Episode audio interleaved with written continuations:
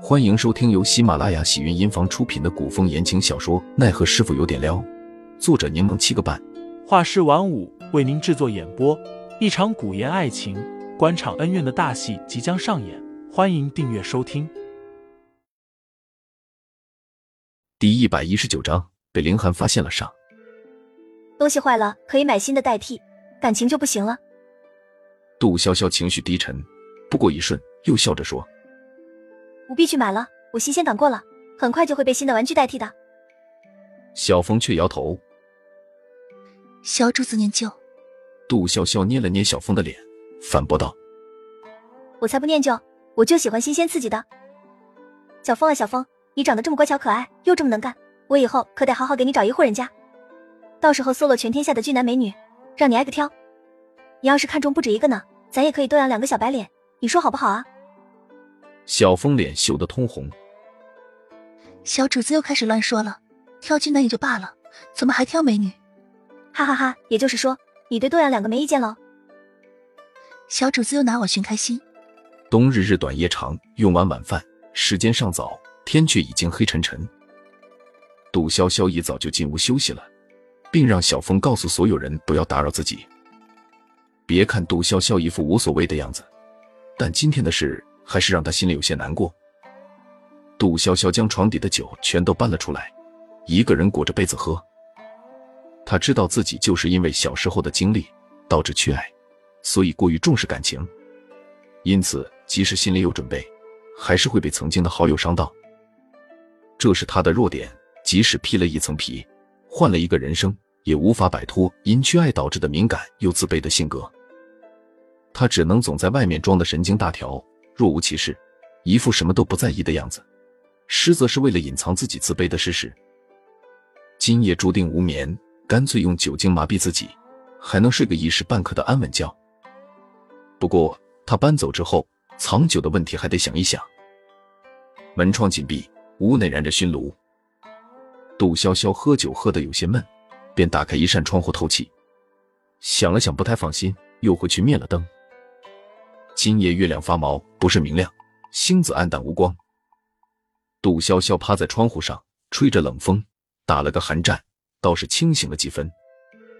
他发现院内似乎有灯火，但被树木阻隔，看得不是很清楚。难不成又是凌寒？杜潇潇因为喝得有点醉，便很懒，不愿挪过去抓人。毕竟，如果凌寒真的私会佳人，又是瞒着自己。那便不会让自己抓到。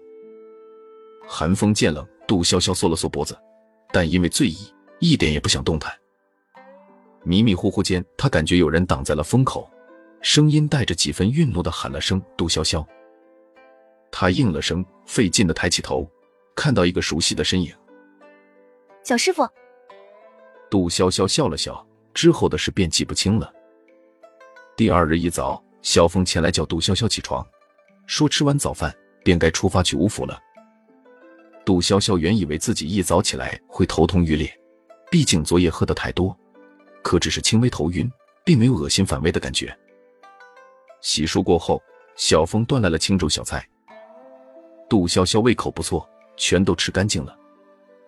小峰又递上帕子让杜潇潇擦嘴，杜潇潇接过，却总感觉哪里不对。哦，是小峰。小峰一直没有说话，还好几次总是避开自己的眼神，肯定有事。小峰，杜潇潇笑盈盈的盯着他，问：“你怎么心不在焉的？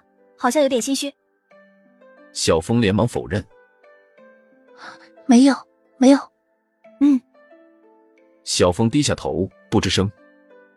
杜潇潇面色一沉，问道：“又有人欺负你了？”“不是。”只是，小峰想了想，还是说出了实情。今日一早，我见到林公子从小主子的房间出来了。啊！杜潇潇本来觉得没什么问题，林寒经常神出鬼没，进自己屋子也稀疏平常。但想起昨日自己饮酒宿醉，这才瞪大了眼，又啊啊了好一声。那那他有没有说什么？问你什么？小峰摇头。林公子什么都没说，但那表情有点吓人，身上就像散发着黑气。我没敢说话。杜潇潇甚至能通过小凤的描述，在脑海中描绘出那张俊脸上浮现出的鬼都怕的表情。小凤又道：“我带林公子离开，就进屋查看，发现屋里还放着半碗急酒汤，怕是昨夜林公子照顾了小主子一夜。”听众老爷们，本集已播讲完毕，欢迎订阅专辑，投喂月票支持我，我们下集再见。